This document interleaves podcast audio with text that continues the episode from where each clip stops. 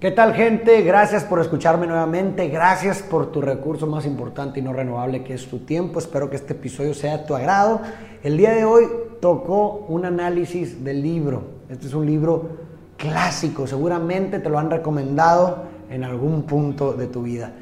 Se trata del el libro El hombre en busca de sentido de Víctor Frank, un libro y un autor que pudiéramos considerar dentro del existencialismo un poco de contexto, el libro, pues bueno, fue escrito con base en las experiencias que Víctor Frank, un psiquiatra vienés, tuvo mientras fue prisionero en los campos de concentración en la Segunda Guerra Mundial. Es un libro bastante interesante, bastante fuerte, que prácticamente trata sobre la pregunta, ¿qué es lo que hace que una persona decida que su vida sea digna de ser vivida.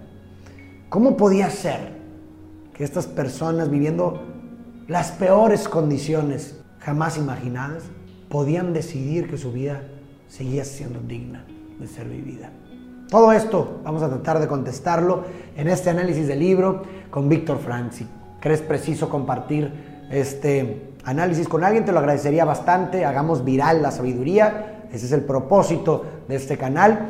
Espero que lo disfrutes y si no te has suscrito te recomiendo, ¿a cuál te recomiendo? Te, invito más bien a que le des suscribir en este momento a este canal si lo crees preciso. Comenzamos.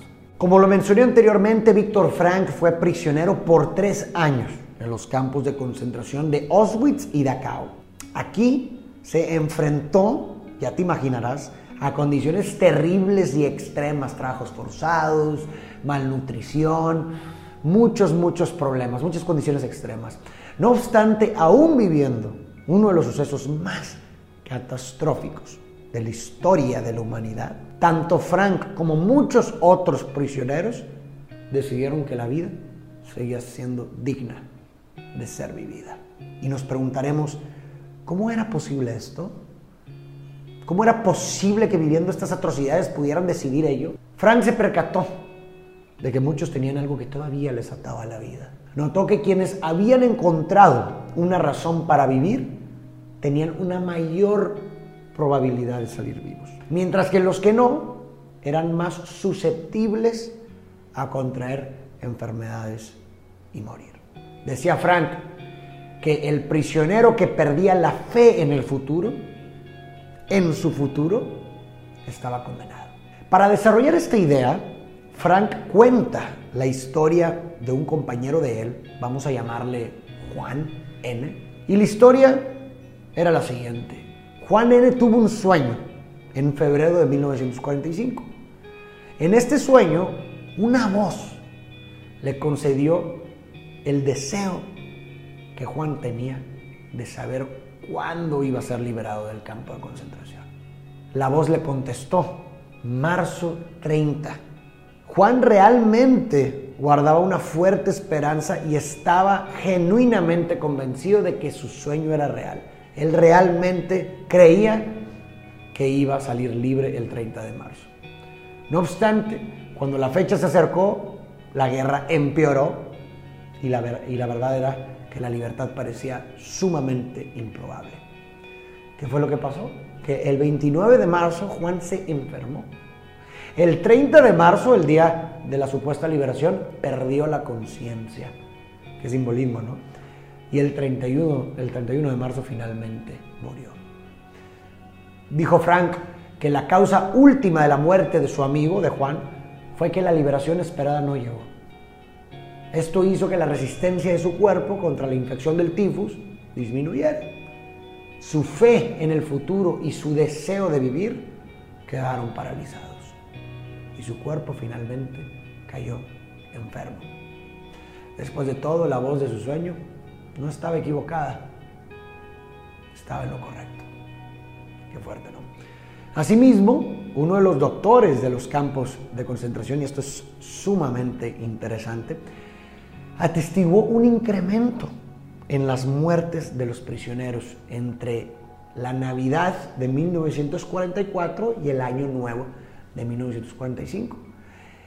El doctor creía que esto se debía a la esperanza de los prisioneros de que estarían en casa para esas fechas, o sea, para Navidad y para Año Nuevo, que son pues festividades asociadas con el pasar el tiempo en familia. El problema es que conforme se acercaba la fecha, muchos perdían la esperanza de poder estar en casa. Y como dice Frank, cuando perdían la esperanza finalmente morían. Queda claro que para Frank, quienes tienen una razón para vivir, tienen una mayor voluntad para vivir. Pero ahora surge otra pregunta, que es, ¿qué es lo que dota de sentido la vida? Para Frank existen tres principales fuentes de sentido.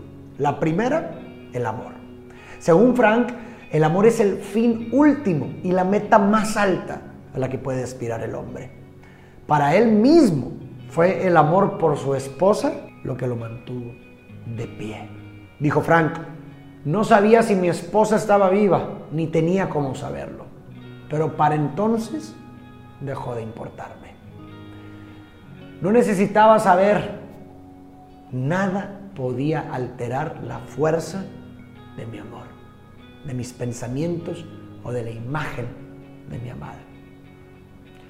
Incluso profundiza aún más Frank y dice que si hubiera sabido que su mujer estaba muerta, él pensaba que aún así se entregaría a la contemplación de su imagen.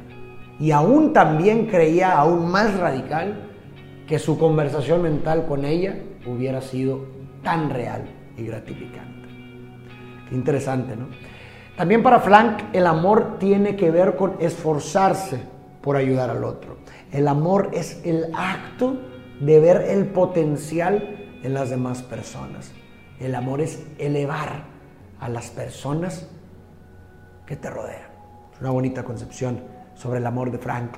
Decía Frank que cuando más se olvida de sí mismo, entregándose a una causa o a otra persona, más humano se hace. Una segunda fuente de sentido para Frank es una tarea inconclusa.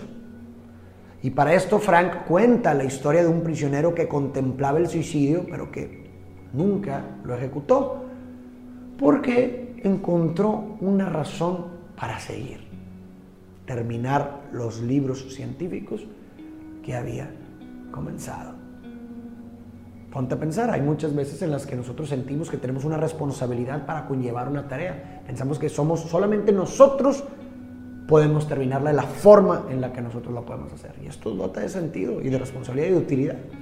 Y con respecto a estas primeras dos fuentes de sentido, Frank dice que el ser humano que se hace consciente de su responsabilidad ante el ser humano que le espera con todo su afecto o ante una obra inconclusa, no podrá nunca tirar su vida por la borda.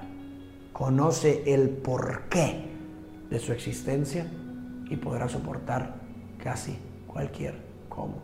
Esto me recuerda a la cita de Nietzsche, quien tiene un porqué, puede soportar casi cualquier cómo. Una tercera fuente de sentido para Frank era el sacrificio. Frank decía que el sufrimiento deja de ser, en cierto modo, sufrimiento en el momento en que encuentra un sentido. Y en muchas ocasiones este sentido puede ser el sacrificio. ¿Qué es el sacrificio? Podemos decir que el sacrificio es sacrificarte, o sea, asumir un costo para ti, ofreciéndolo por una causa o por otra persona. Y para detallar esto, Frank cuenta que tuvo un cliente, recordemos que Frank era psiquiatra, tuvo un cliente que no podía superar la pérdida de su esposa. Él le preguntó, ¿qué hubiera sucedido si usted hubiera muerto primero y su esposa le hubiera sobrevivido? El paciente le contestó, oh, seguramente para ella hubiera sido terrible. Habría sufrido muchísimo. Y a esto Frank replicó, ¿lo ves? Usted le ha ahorrado a ella todo ese sufrimiento, pero, pero ahora tienes que pagar por ello sobreviviendo y llorando su muerte. Lo vio como un sacrificio para que su esposa no sufriera cuando él no estuviese, pues mejor, es mejor que él sufra en lugar de su esposa. Es una forma de sacrificarse por ella y es una forma para Frank de darle, darle sentido a ese sufrimiento. Así que en resumen, seis puntos. El amor, una tarea inconclusa o el sacrificio son las principales fuentes de sentido para Frank. Un segundo punto, aceptando el desafío de sufrir valientemente, la vida tiene sentido hasta el último momento. Tercer punto, cuando ya no somos capaces de cambiar una situación, como en el ejemplo de la muerte de la esposa del cliente, nos enfrentamos al desafío de cambiarnos a nosotros mismos. No puedo cambiar la muerte de mi ser querido, eso no se puede cambiar, pero puedo cambiar la forma en la que respondo a ello, me cambio a mí mismo. Punto cuatro, estamos dispuestos a sufrir a condición de que el sufrimiento tenga sentido. Volvemos a la cita de Nietzsche, quien tiene un porqué soporta casi cualquier cosa. Punto 5. La vida no se hace insoportable por las circunstancias. Lo hemos observado en estas personas que vivían las peores condiciones, sino solamente se hace insoportable por la falta de significado y propósito. Y finalmente el punto 6, el sentido de la vida difiere de una persona a otra y de un momento a otro. Lo que te dota de sentido hoy puede mañana no serlo. Y el día de mañana puedes encontrar diferentes fuentes de sentido que no tienen que ser las mismas de hoy. Somos seres en constante movimiento y por lo tanto nuestro sentido tampoco es fijo. Puede cambiar, está en constante movimiento hasta el último día de nuestra vida. Muchas gracias por escucharme en este episodio. Espero que te haya gustado este análisis del libro. Déjame tus comentarios. ¿Qué piensas tú con respecto al pensamiento de Frank? ¿Coincides con él? ¿Qué te parece su experiencia? ¿Ya leíste el libro? ¿Hay algo que se me escapó? Comparte, abramos el diálogo en los comentarios. Para mí Sería muy enriquecedor que así lo fuese y si crees preciso compartir este análisis y este resumen con otras personas, te lo agradecería bastante. Me parece que este libro tiene mucho que aportarle a muchos de nosotros, así que si piensas en alguien que le pueda servir, te agradecería bastante. Hagamos viral la sabiduría, ese es el objetivo, recuerda, hacer viral la sabiduría, porque esto puede ayudarnos en nuestro diario vivir. Muchas gracias, les mando un fuerte abrazo y nos vemos a la próxima. Y no olvides suscribirte, no olvides suscribirte si no lo has hecho.